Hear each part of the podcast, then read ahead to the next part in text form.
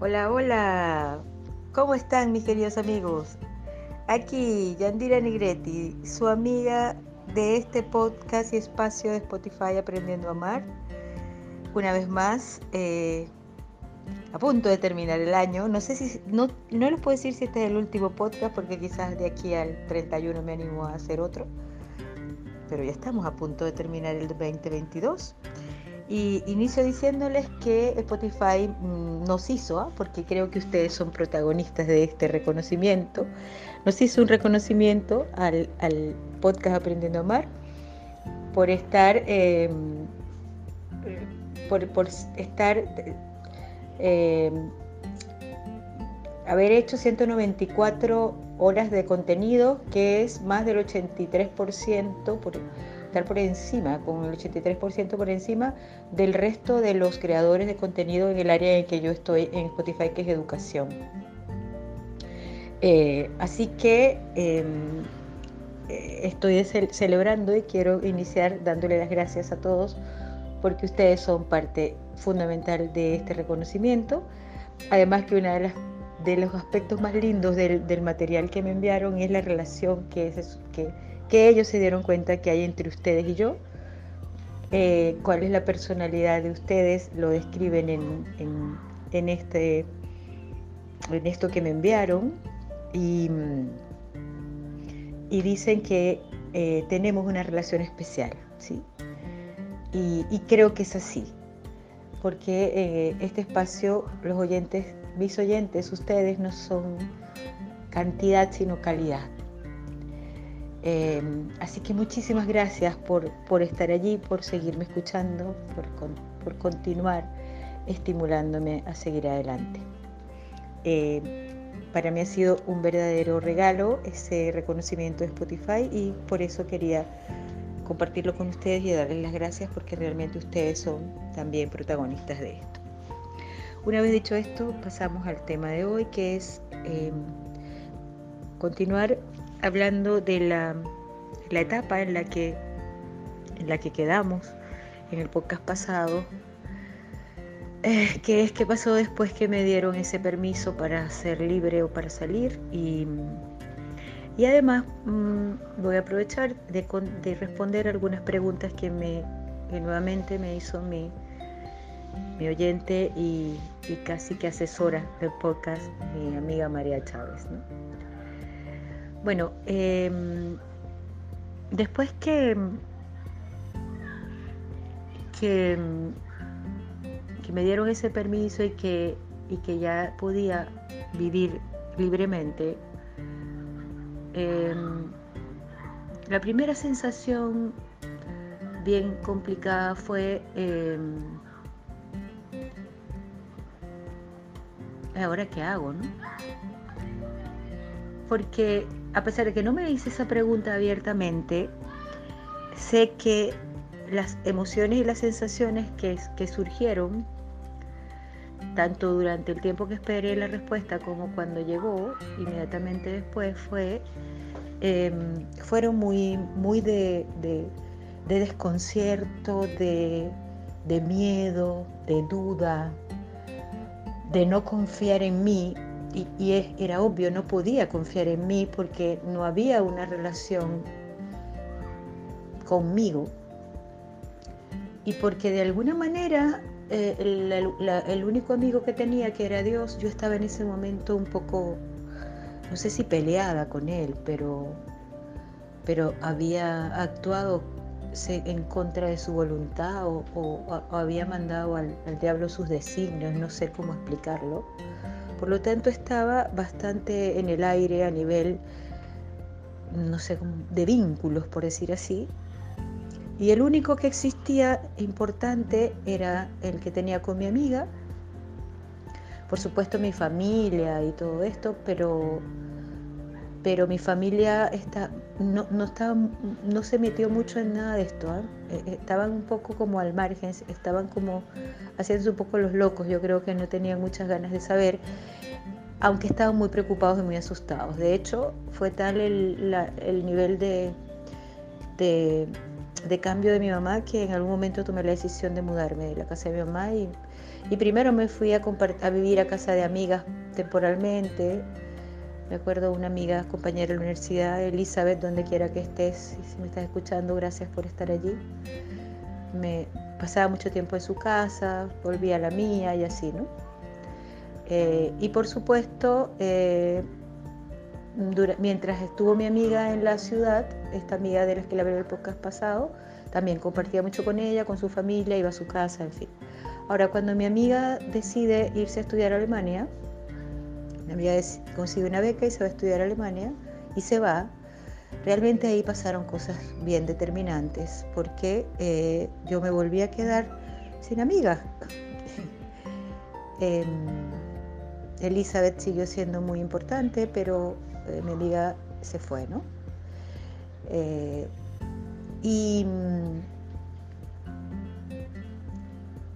y, seguíamos en contacto vía teléfono y todo esto. De hecho, yo em, después desarrollé otras estrategias que ya les voy a contar para poder verla por lo menos que sea una vez al año.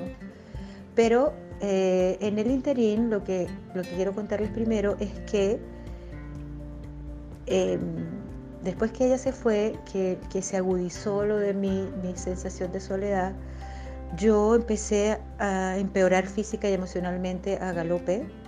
Mis compañeros de trabajo, yo me reunía una vez por semana con un grupo de, compañeros a una reunión X en la universidad para evaluar cosas. Y ellos como me veían una vez por semana se empezaron a dar cuenta de que yo estaba perdiendo peso. Y, y de hecho me, animaron a que, a que fuera a la enfermería a pesarme y se dieron cuenta que estaba perdiendo más de un kilo semanal. Me animaron a, buscar ayuda médica, busqué ayuda médica, fui a un endocrinólogo y a un psiquiatra. Me empezaron a tratar, pero no me ayudaron mucho.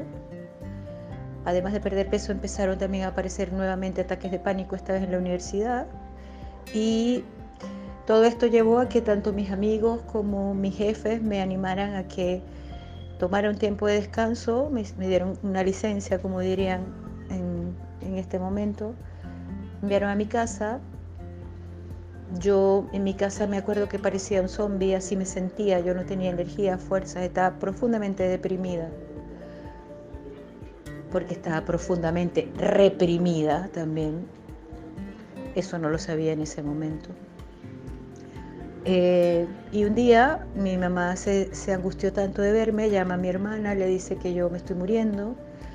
Mi hermana hace gestiones, me manda a buscar y quiero agradecer expresamente en este momento a mi hermana Yajaira y a, mi, y a mis tres sobrinos chiquitos que estaban ya pequeñitos pero que fueron determinantes en esta etapa de mi vida.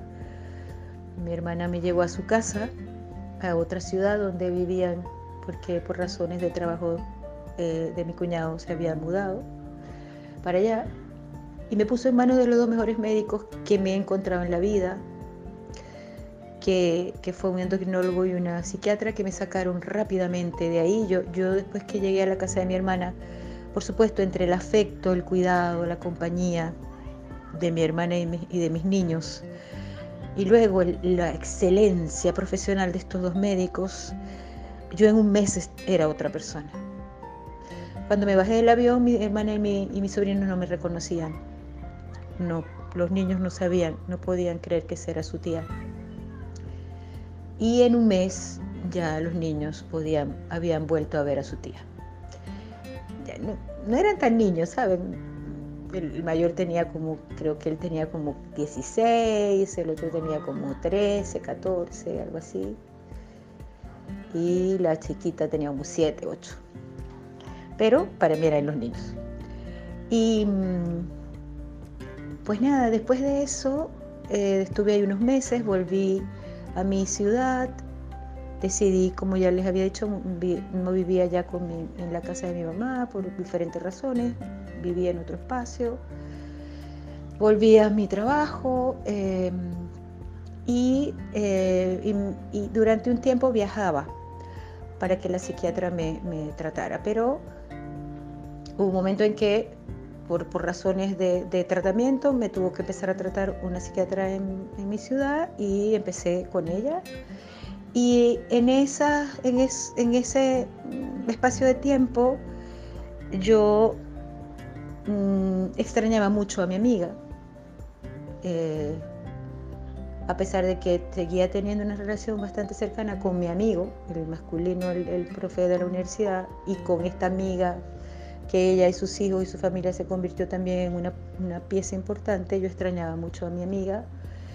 Y a pesar de que viajé en dos oportunidades a Alemania a visitarla, a los tres años, cuando ya ella estaba a punto de graduarse y regresarse, yo decidí de una manera un poco jalada de los pelos, porque ya mi amiga se regresaba. Yo de verdad nunca entendí mucho el motivo de esa decisión, pero ahora que sé que todo lo que pasa es para bien, tenía que pasarme.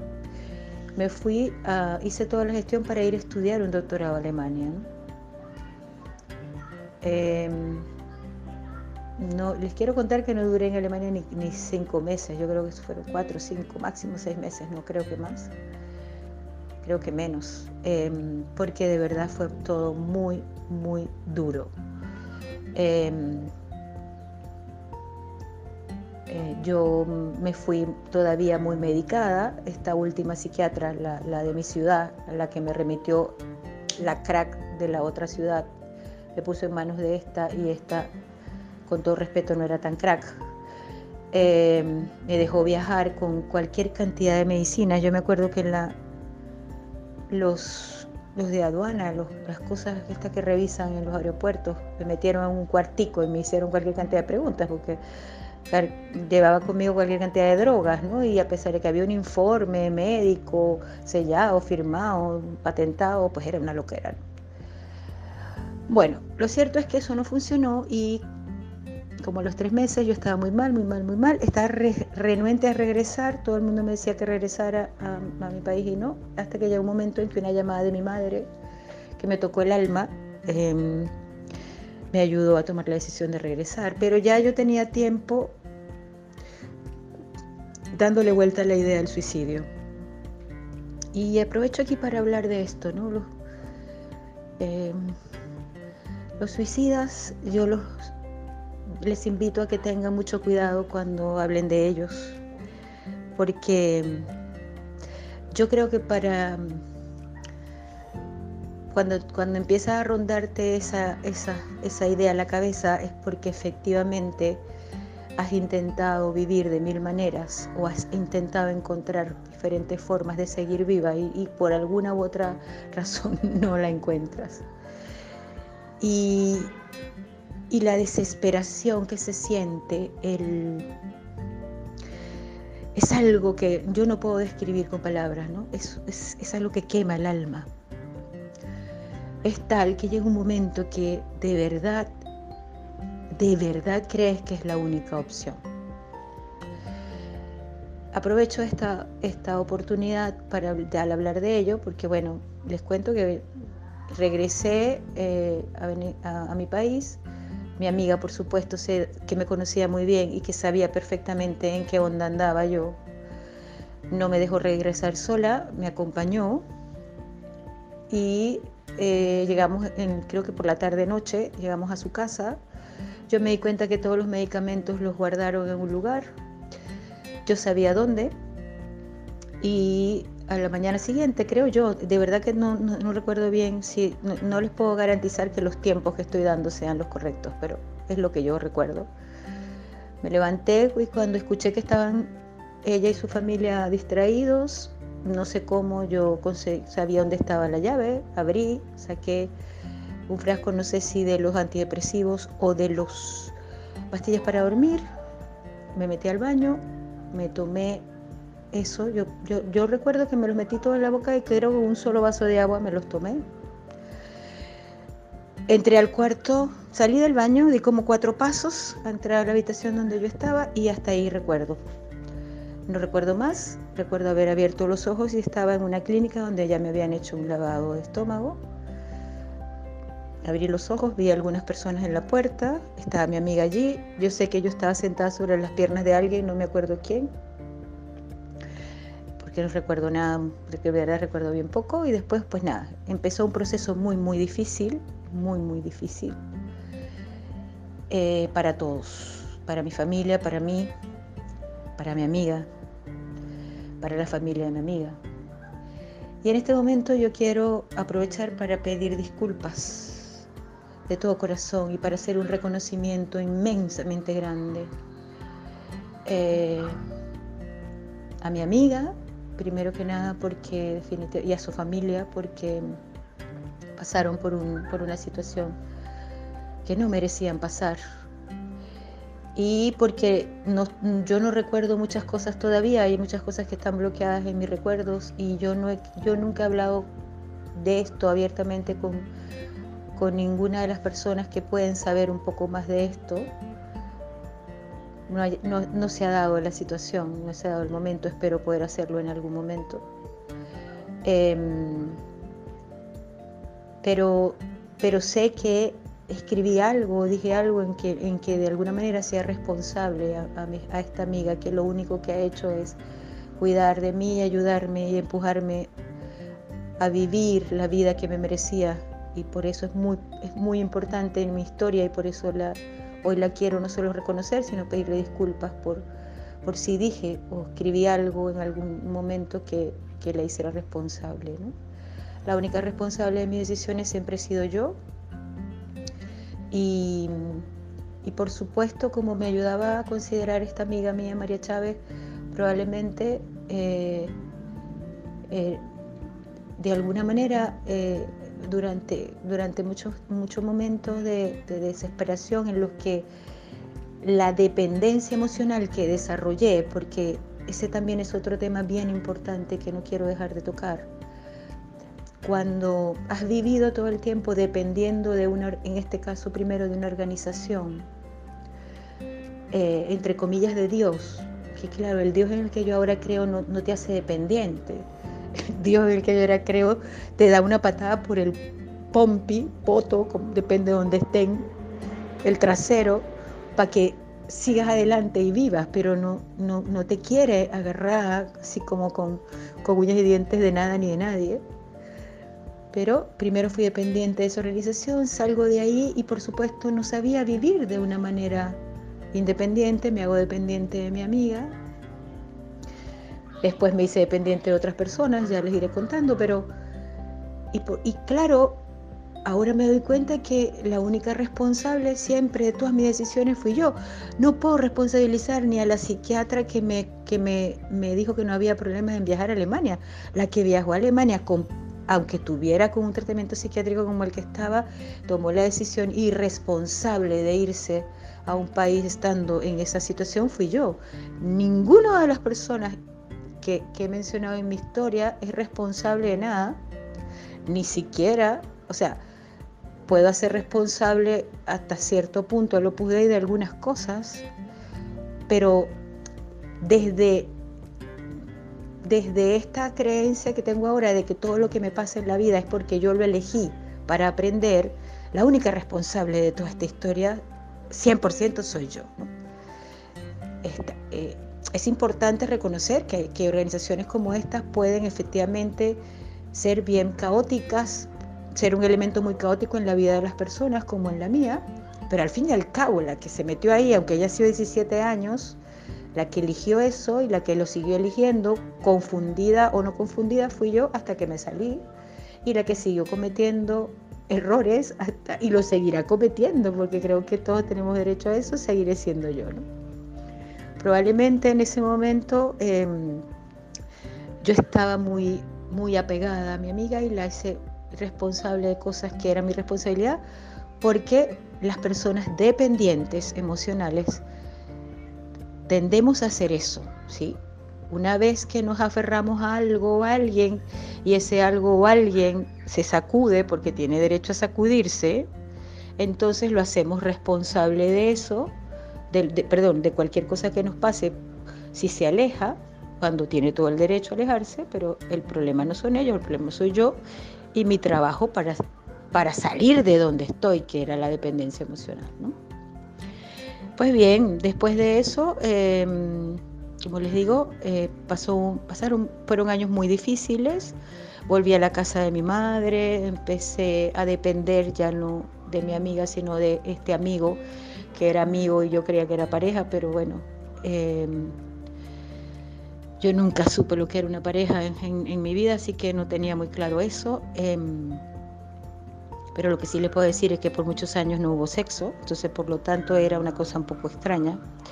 Y, y claro, una dependencia por otra, ¿no? Entonces empecé a hacerme dependiente de él. Fueron muchos años también ahí mm, un poco más grises, ¿no? Un poco más... Eh, después del, del, intento de suicidio y volver a mi casa y volver, todo fue cuesta arriba, laboralmente, yo, por supuesto, no, pude volver a la universidad.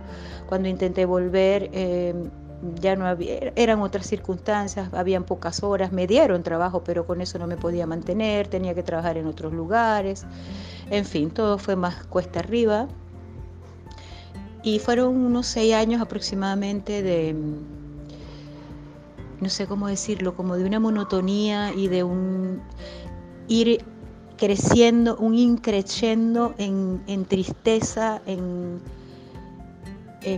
desolación, en, victimización, en, en, siempre creer que la responsabilidad estaba afuera. Verdaderamente difícil. Hasta que llegó un momento, de seis años después de, seis, siete años después del intento de suicidio, que un día, de una manera muy, muy Después de una pelea terrible con esta persona con la que yo estaba por teléfono, yo estaba en otro lugar, él estaba en la ciudad donde vivíamos y yo estaba en otra ciudad, en la isla Margarita, en una actividad laboral.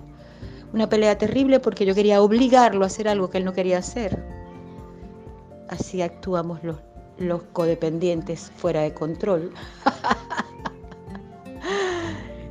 Después de esa tremenda pelea yo me quedé en esa habitación mirando hacia, hacia arriba y yo quiero decirles que fue una sensación que nunca olvidaré, porque ahí comenzó mi proceso de regreso a mí, como yo lo llamo, ¿no? De vuelta a mí. Em, creo que ahí comenzó.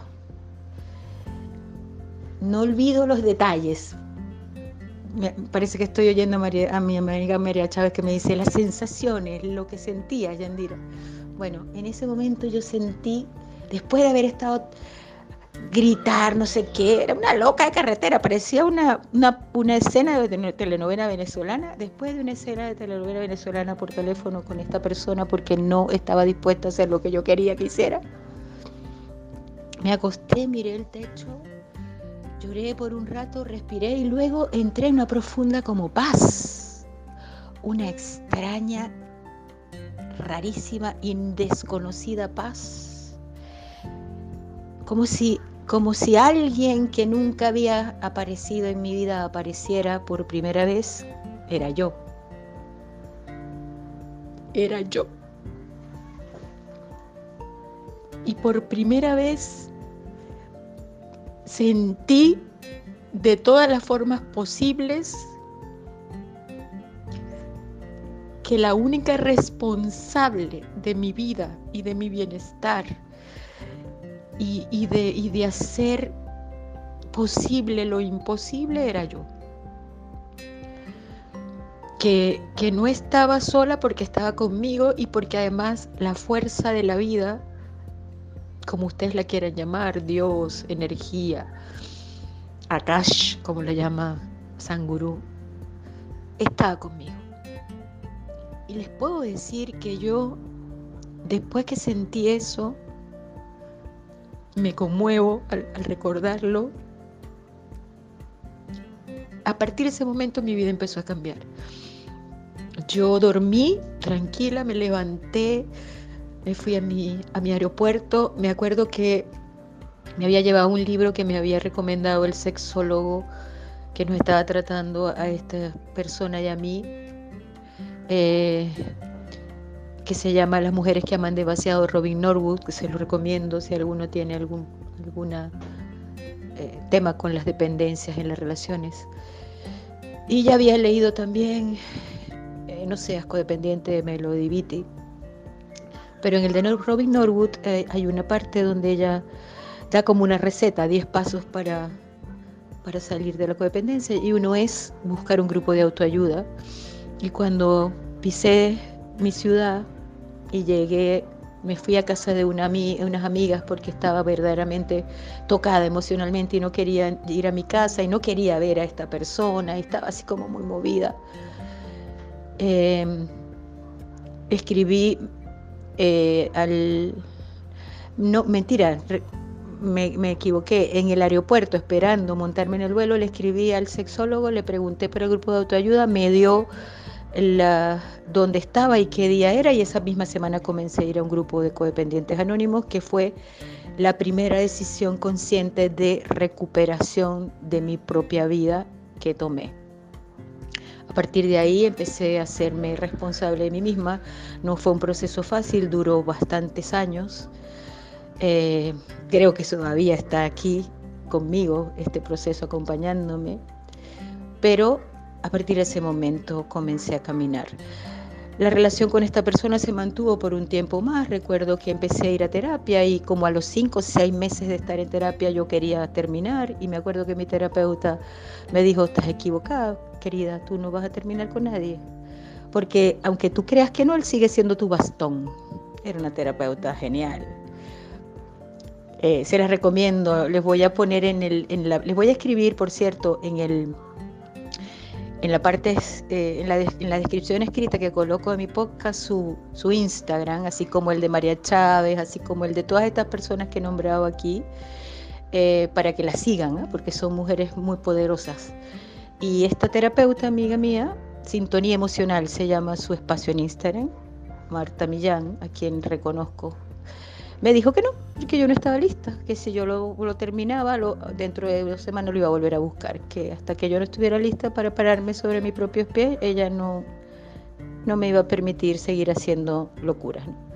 Así que continuamos ahí en esa pseudo relación que teníamos hasta que efectivamente estuve lista y pasaron como, yo creo que como cinco meses más o algo así. Y ya cerca de los 50 Después de haber estado casi dos años en CODA y luego haber hecho otras cosas, comencé a, vivir un, primero un poco alocadamente y luego cada vez menos alocadamente mm, de nuevo. Pero eso sí se los contaré en el próximo episodio. Por ahora llego hasta aquí, al inicio de ese proceso consciente, porque a partir de ese momento todas las decisiones las tomaba yo. Y las tomaba yo desde lo que sentía. Y les quiero solo anticipar que muchas veces todas las cosas que hice que costaban dinero, yo no tenía ni un bolívar para pagarlas, pero yo decía, ¿sabéis qué? No sé de dónde va a salir, ¿no? En ese momento Jocelyn Quintero no había aparecido en mi vida, apareció mucho tiempo después, pero desde ahí les puedo empezar a decir que cuando la vida te lleva por un camino, el dinero nunca es problema. El dinero siempre va a aparecer si de verdad eso que necesitas es determinante. No, el dinero nunca, el dinero va a aparecer, va a ser tu aliado, porque él siempre está ahí para apoyarnos, para entorpecer.